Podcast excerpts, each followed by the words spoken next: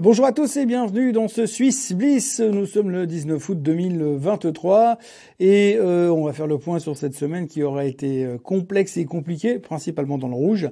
Euh, beaucoup de choses qui se produisent en ce moment, beaucoup de doutes, beaucoup d'interrogations, beaucoup de questions par rapport à l'avenir des marchés financiers, à l'avenir de l'économie, à l'avenir des décisions de la Fed, à l'avenir du Bitcoin.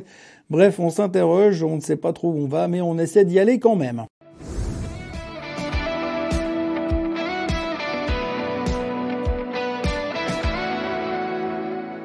Donc euh, si on prend euh, la semaine dans l'ordre, on a eu en tout début de semaine les euh, ventes de détail qui étaient plus fortes que prévu. On attendait 0,4, sorti à 0,7, donc c'était une bonne surprise du point de vue économique. Mais forcément, comme il y a à chaque fois des bonnes surprises, des bonnes surprises font des doutes, donnent des doutes aux investisseurs par rapport à ce que pourrait faire la Fed au mois de septembre, puisqu'on se dit si tout va bien, si tout va trop bien, eh bien forcément peut-être qu'à un moment donné, ils vont continuer à monter les taux, alors que pour l'instant, on a toujours plutôt 89% des intervenants qui s'attendent à voir des taux restés les mêmes au mois de septembre, puisqu'on espère quand même au fond de nous-mêmes que la fin de cycle de hausse des taux euh, s'est bien produite lors du dernier FOMC meeting euh, du mois de juillet et pas lors du prochain, parce qu'il y aura encore une hausse. Donc pour l'instant, euh, on voit des bons chiffres et ces bons chiffres ne plaisent pas forcément au marché. Donc première accès de faiblesse. Deuxièmement, on voit aussi que finalement les chiffres économiques qui sortent, les productions industrielles, le Philifed qui sont sortis cette semaine étaient tous plutôt bons. Et donc qui dit chiffres bons au niveau économie montre aussi que l'économie est forte. On a encore vu les jobless claims jeudi dernier qui montrait que l'emploi était bien parce que les gens demandent de moins en moins euh, d'indemnité chômage, ce qui veut dire que pour l'instant, bah, ils ont du travail, ou en tout cas, ils n'ont pas besoin d'argent, ce qui veut dire que l'économie est forte là aussi. Donc on a quand même beaucoup d'indications qui montrent que l'économie est forte, et si l'économie est forte, eh bien la Fed n'aura pas d'autre choix probablement de, que de monter les taux. D'ailleurs, puisqu'on parle de ça, eh bien les Fed, la Fed, les membres de la Fed ont donc publié les minutes du FOMC meeting je vous refais pas une théorie sur ce que sont les minutes du FOMC meeting. On a déjà parlé plusieurs fois dans ces vidéos entre le Swiss Bliss et le Morning Moon Live. Néanmoins, ces minutes sont sorties et ce qui sont ressortis de ces minutes, c'est que pour l'instant, la Fed garde les taux inchangés, mais qu'elle n'exclut pas la possibilité, en fonction des chiffres économiques, qu'elle pourrait encore monter les taux si nécessaire pour continuer à lutter contre l'inflation. Inflation qui, on le sait, reste quand même plutôt forte, même si elle a bien baissé depuis les points hauts. Mais aujourd'hui, on se traite toujours à 3,2% euh, aux États-Unis et à 6,5, 6,2% en Allemagne, par exemple, ce qui montre quand même que l'inflation a tendance à ne plus baisser. Et ça, c'est aussi un problème parce qu'on sait qu'on aimerait bien voir une inflation sous les 2%, mais si elle refuse de baisser, ça va être plus long que prévu.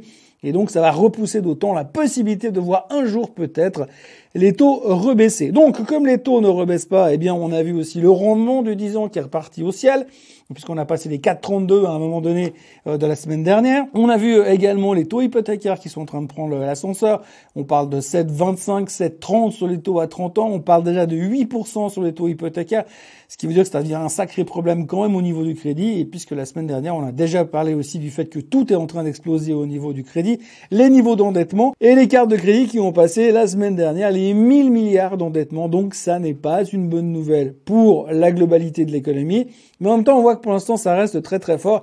À un moment donné, on va quand même se rendre compte qu'emprunter pour consommer sur le long terme avec des taux qui montent, c'est peut-être pas forcément la bonne solution. Mais ça, on aura l'occasion d'en reparler plus tard, puisque de toute façon, on a quand même une vision aujourd'hui à très court terme. Et euh, après, eh bien, euh, si on regarde aussi simplement pour la Suisse, il faut quand même le signaler que la Suisse, en Suisse, les dépenses de consommation ont commencé à se contracter. Alors nous, on a très peu d'inflation par rapport au reste du monde, mais pour l'instant, eh bien, les dépenses de consommation se contractent quand même. Et puis alors, euh, un des gros gros sujets de la semaine dernière aura bien entendu été la Chine ou l'effondrement de la Chine, ou je ne sais pas comment il faut appeler ça, mais effectivement, eh bien, l'immobilier en Chine est en train de s'effondrer avec la faillite d'Evergrande. On sait que l'autre Country Garden n'est pas loin de faire la même chose.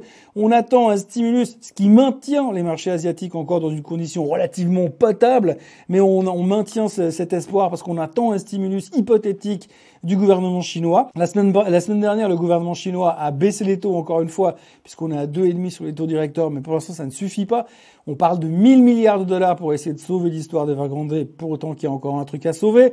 Beaucoup de gens sont en train de se dire que finalement, bah, la Chine, ça pue, et que pour l'instant, eh bien, on n'est pas vraiment encore euh, sorti de l'auberge qui est au fond du trou, qui est au fond du bois, tout au fond des bois, euh, parce qu'on voit pas vraiment les points de sortie, ni ce qui nous permettrait d'aller plus loin. Donc, Grosse crainte sur la Chine et c'est ce qui a aussi beaucoup pesé sur le marché. Maintenant, on le sait, on l'a dit et répété que le mois d'août est le pire des mois de bourse euh, pour euh, la finance mondiale depuis 23 ans, depuis le début du siècle. Et on s'en rappelle de plus en plus, ce qui met quand même une certaine pression sur les marchés depuis euh, le début de ce mois, qui semble bien, bien, bien difficile. Et puis alors, on a terminé la semaine avec l'effondrement du Bitcoin. Alors, l'effondrement du Bitcoin, enfin, tout est relatif, hein, mais je veux dire crois que jeudi soir, il valait quelque chose comme 28 000 et des poussières. En l'espace de 30 minutes, il est descendu à 25 000 pour rebondir un tout petit peu. Mais bref, on se traite toujours dans la zone des 25-26 000. Ça ne va pas bien au niveau du Bitcoin. Tous les avis sont dans la nature. On a eu à peu près tout et n'importe quoi qui sont sortis. Euh, SpaceX qui vend ses bitcoins, euh, Tesla qui vend ses bitcoins, MicroStrategy qui est en train de partir en vrille, donc ça met la pression sur le bitcoin, BlackRock qui veut plus soutenir euh, MicroStrategy, donc qui met la pression sur le bitcoin, etc. Des baleines qui auraient vendu, des, échéances d'options qui auraient mis la pression sur le bitcoin. Bref, le Bitcoin est en train de se faire décimer. C'est intéressant de se poser la question par rapport à MicroStrategy, quand même, parce qu'on en a pas mal parlé sur les réseaux à droite, à gauche. On signalera au passage qu'effectivement, MicroStrategy est un proxy pour jouer le Bitcoin, puisque le seul business model de MicroStrategy eh bien, c'est d'acheter du Bitcoin en vendant ses propres titres. Donc, en gros, plus le Bitcoin baisse, plus ils sont en, problème par rapport à leur marge, puisqu'ils ont le collatéral, c'est bien sûr leur titre. Et donc du coup, ben, ça fait un effet boule de neige. Si le Bitcoin baisse, eh bien, il faut compenser avec des titres. Et puis les titres baissent aussi parce qu'ils sont liés au Bitcoin. Et puis à la fin, eh ben, tout le monde va dans le mur. Donc on espère quand même que de l'autre côté, ben, BlackRock va continuer à tenir le coup euh, jusqu'à nouvel ordre. Encore faudra-t-il que BlackRock ait envie de les soutenir puisque maintenant ils ont plus vraiment besoin du proxy Bitcoin puisqu'ils sont en train de préparer leur ETF Bitcoin. Bon, ça c'est une théorie qui circule un peu dans le marché. On peut euh, discuter dans tous les sens, mais en tout cas, ça présage rien de bon euh, pour MicroStrategy, rien de bon pour euh, le Bitcoin à très court terme. On parle beaucoup de support dans la zone des 25 000, 25 200. Le prochain support, selon les experts, serait autour des 20 000 et des poussières. Et puis après, à plus support, à plus support, ensuite, c'est direction les 12 000, par là autour, les 13 000, je sais pas, mais en tous les cas, on, s'approche d'une situation extrêmement critique qui est peut-être influencée par la Chine, par le ralentissement économique, par tout ce que vous voulez, peu importe. Il y a à peu près tout ce qui est sorti dans la nature. J'ai même entendu dire qu'il y avait des gens qui avaient vendu leur bitcoin pour aller acheter du, du 10 ans américain parce qu'il y a quand même un taux, un rendement à 4,3% et c'est génial. Donc d'un côté, t'as le mec, il avait des bitcoins en disant je vais être multimilliardaire parce que Madame Katie Wood a dit que le bitcoin, il vaudrait, euh, il vaudrait un million dans 10 ans, mais je vais quand même le vendre parce que je préfère avoir 4,3% par année en prêtant mon argent au gouvernement américain qui va forcément finir dans le mur dans les cinq prochaines années. Mais ça, c'est une autre histoire. Résultat des courses, on a eu une semaine où on avait tout pour s'en prendre plein sur la figure et quand on regarde la performance des indices, eh bien évidemment euh, tout euh, se recoupe et ça ne va pas du tout. On regarde d'ailleurs les performances des indices tout de suite. Donc si on regarde les performances de la semaine, on a l'argent qui termine en hausse de 0,34% et puis tout le reste c'est dans le rouge avec le moins pire c'est l'or et le plus pire c'est le bitcoin, on vient d'en parler. Et pour le reste, eh bien le Hang Seng perd 6% parce que c'est le proxy pour jouer la dépression en Chine. Euh, la Suisse est au milieu de classement avec 2,19% de baisse. La Chine s'en sort plutôt pas mal puisqu'on ne perd que 1,8% sur la semaine. Mais évidemment, tout le monde parie sur ce stimulus qui, je le rappelle, pour l'instant, à l'heure où je vous parle, en tous les cas, n'est toujours pas arrivé. Et puis le Nasdaq en difficulté, 2,5% de baisse. Il faut retenir que les Magnificent Seven, hein, les stars qui nous ont permis de monter jusque-là, sont tous en phase de correction pour l'instant. Ça ne veut pas dire qu'on est en direction de la faillite pour Apple et Meta et Amazon et Google et Microsoft. Ça veut simplement dire que pour l'instant, les gens n'en veulent plus parce qu'on a peur d'être dans un mois pourri, qu'on a peur d'arriver au mois de septembre qui est un mois pourri, qui sera suivi par un mois d'octobre qui est généralement un mois pourri aussi. Donc pour l'instant, on a un peu l'impression qu'il y a des prises de profit en attendant euh, le euh, rallye de Noël, le Christmas rally, euh, puisque finalement on n'attend plus que ça. On n'a même pas encore entamé la rentrée scolaire et on parle déjà d'attendre un Christmas Rally. Si on regarde les perfs de la Suisse, eh bien, on a Alcon qui finit en hausse, UBS qui finit en hausse, et puis Geberit qui se fait démonter, on va en reparler, Richemont qui se fait démonter, on va en reparler. Euh, bref, tout le reste était dans le rouge, c'est une sale journée, et vous allez voir sur les graphiques, eh bien, ça fout les jetons. Euh, d'un côté, mais en même temps, ça montre aussi qu'on est en train de revenir exactement là où on devait revenir d'un point de vue technique. Vous le voyez donc, le SMI est revenu en bas du range. Alors on peut pas faire mieux. Hein. Vous savez que depuis des semaines, euh, ce range que j'ai mis en, que j'ai dessiné euh, en rouge depuis pas mal de temps eh bien ce range-là, je l'ai pas touché depuis des mois et des mois sur mon système de graphique. Et on est revenu, eh bien voilà, vous voyez un point bas, un deuxième point bas, un troisième point bas. Et franchement, ceux qui ont envie de croire que la hausse n'est pas terminée en Suisse, eh bien, euh, c'est peut-être le moment de se repositionner parce que le prochain mouvement devrait repartir en direction de nouveau des 11 500. En revanche, si la semaine prochaine on vient s'établir là en dessous, eh bien la tendance haussière elle est capoute et il faudra commencer à penser à aller chercher en tout cas les 10 350. Mais ça, bien évidemment, euh, tout sera expliqué, exprimé et euh, suivi à cause des marchés euh, principaux, hein, les marchés européens, mais aussi les marchés américains. En Europe, eh bien, euh, vous voyez que la France est revenue dans sa tendance baissière, encore une fois. Ça fait plusieurs fois qu'on essaie de sortir, une fois, deux fois, mais on n'arrive pas. Et on revient là, alors beau reversal en fin de semaine en tapant la moyenne mobile des 200 jours, pourvu que ça dure. Sinon, eh bien là aussi, le risque sur la France est de revenir en direction des 6900. Euh, grosse pression sur le marché français. Euh, la raison de la baisse, c'est un truc qui s'appelle euh, le luxe, qui est en grande difficulté depuis quelque chose, depuis quelques jours à cause de la Chine. Je passe 8 secondes sur le DAX. Alors le DAX, vous voyez, hein, plusieurs fois, une fois, deux fois, trois fois, tenter la cassure. Puis finalement, on revient et on vient chercher la moyenne mobile des 200 jours. Euh, attention, chaque fois qu'on est revenu sur cette zone-là, au niveau des 15 500, ça a donné lieu à un rebond assez spectaculaire. J'ai envie de dire que s'il n'y a pas des grosses catastrophes la semaine prochaine, on est peut-être reparti pour avoir une semaine de rebond, ce qui ne serait pas forcément surprenant quand on regarde les niveaux où on se trouve. Le marché américain, le S&P 500, a cassé cette tendance haussière que l'on avait depuis quelques mois, ça c'est clair et net. On revient à la baisse, on va aller chercher probablement dans un premier temps les 4300 qui sont par là, qui pourraient être un point de support vraiment hein, pour s'accrocher au mur. Et puis après, euh, bah, logiquement, si ça continue à taper, on peut aller chercher plus bas, mais Là aussi, hein, peut-être qu'on va rebondir. C'est vraiment difficile de trouver un point d'inflexion sur S&P 500 pour l'instant. On a eu des bons chiffres la semaine passée, pas terribles sur Walmart, mais exceptionnels sur Cisco, mais ça suffit pas pour faire remonter en tous les cas l'indice pour l'instant. Il va falloir un catalyste un petit peu plus fort. En fin de semaine, la pression était pas trop forte, mais là encore une fois, eh bien, on verra ce qui va venir ces, ces prochains temps, ce qui sera peut-être décisionnel la semaine prochaine. Il n'y a pas des quantités de chiffres euh, économiques. On va bientôt avoir le PCE. Et puis on arrive à la fin du mois, donc on aura bientôt les non-farm payrolls, mais surtout ce qu'on va beaucoup aborder comme sujet la semaine prochaine sur les indices américains, c'est euh, Jackson Hole, la réunion des banquiers centraux qui aura lieu en fin de semaine euh, dans le Wyoming. Le Nasdaq, pareil, un reversal spectaculaire au milieu de nulle part euh, en fin de semaine, mais là aussi, si on regarde tout simplement la tendance de fond, eh ben on est toujours dedans. On a encore grosso modo 400 points, 500 points à faire pour aller chercher euh, le bas du range. Est-ce qu'on va y aller? Difficile à dire. Euh, J'ose juste espérer qu'on n'ira pas chercher la moyenne mobile de 200 jours ici. Ça paraît peu probable. Mais c'est vrai que le pire est derrière nous, semble-t-il, en termes de publication. Mais n'oubliez pas, la semaine prochaine, le 23 août, ce sera une journée importante avec les publications de Nvidia. Puisque l'on parle de Nvidia, eh bien, euh, on peut tout de suite attaquer avec le graphique du SOX. Euh, vous le savez, c'est un peu l'indicateur avancé du marché. Alors le SOX est bien retourné en fin de semaine.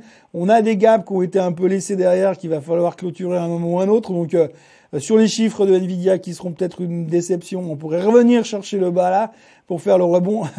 je fais de la spéculation. Non, la grande question pour les chiffres de Nvidia, bien sûr, ce sera est-ce que euh, c'est une euh, croissance démentielle comme ils nous l'ont prédit il y a trois mois en arrière, ou finalement est-ce qu'on a attendu un petit peu trop de choses sur Nvidia et qu'il y aura pas mal de déceptions? On a vu enfin en début de semaine que Morgan Stanley était chaud patate sur la, sur la situation, mais je pense qu'une des clés pour la suite des événements du marché, en tout cas pour le reste de ce mois d'août et pour la première quinzaine de septembre, ce sera les résultats de Nvidia et la performance des semi-conducteurs qui pour l'instant euh, sont à la peine et encore un peu plus à la peine que le reste des technos. Dans les titres de la semaine en Suisse, il faudra retenir Novartis qui a reçu un approval de Suisse Medic sur le Cosentix en, application dermatologique, donc bonne nouvelle pour Novartis, pas gros impact sur le titre. On a eu aussi Straumann qui a publié euh, ses résultats, donc alors le spécialiste des implants euh, a accusé sur les six premiers mois de l'année une contraction de plus d'un cinquième de son bénéfice net à 206 millions de francs.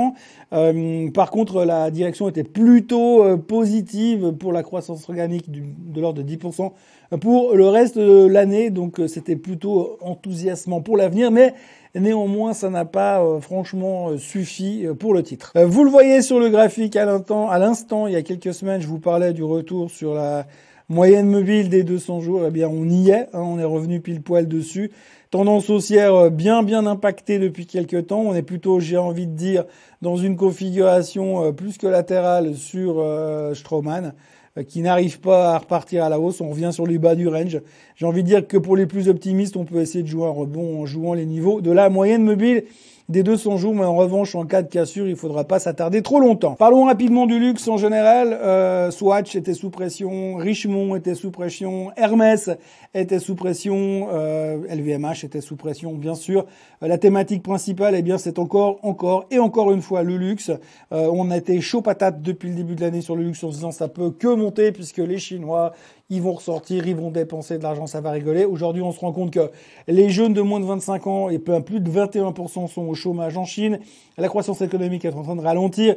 Ils ont baissé les taux massivement pour essayer de redynamiser l'économie. Vous avez le marché immobilier qui est en train de s'effondrer avec les histoires d'Evergrande et avec les histoires de euh, Country Garden. Donc ça reste quand même euh, un sacré problème pour la Chine. La Chine, c'est lourd, c'est beaucoup, beaucoup, beaucoup plus gros que nous en Europe, forcément en termes de consommation. Aujourd'hui, ils consomment moins, ils voyagent moins, et donc forcément, ça se ressent sur euh, les prix du luxe, les marges du luxe. Et donc les gens euh, font un peu le parallèle. À autant on était vraiment bouillant sur l'histoire en début d'année à cause de la réouverture de la Chine post-Covid. Aujourd'hui, tout ce qui est luxe se fait littéralement décalquer parce que pour l'instant, les gens se disent oui, mais ça risque de durer plus longtemps que prévu. Et puis, euh, une des craintes principales, finalement, c'est que pour l'instant, le stimulus ne venant pas, on se demande si finalement la Chine ne va pas s'occuper d'autres choses qui pourraient nous déranger un peu plus.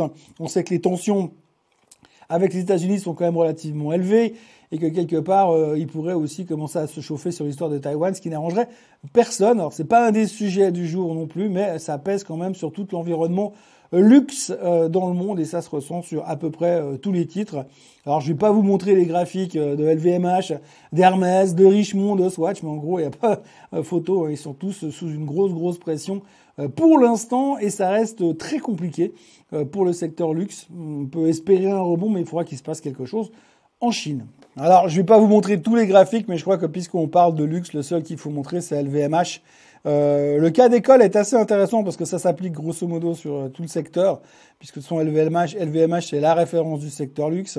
Eh bien, euh, vous avez une tendance haussière qui était bien établie depuis un bon moment. la tendance haussière a été, on a fait un top à l'époque au mois d'avril.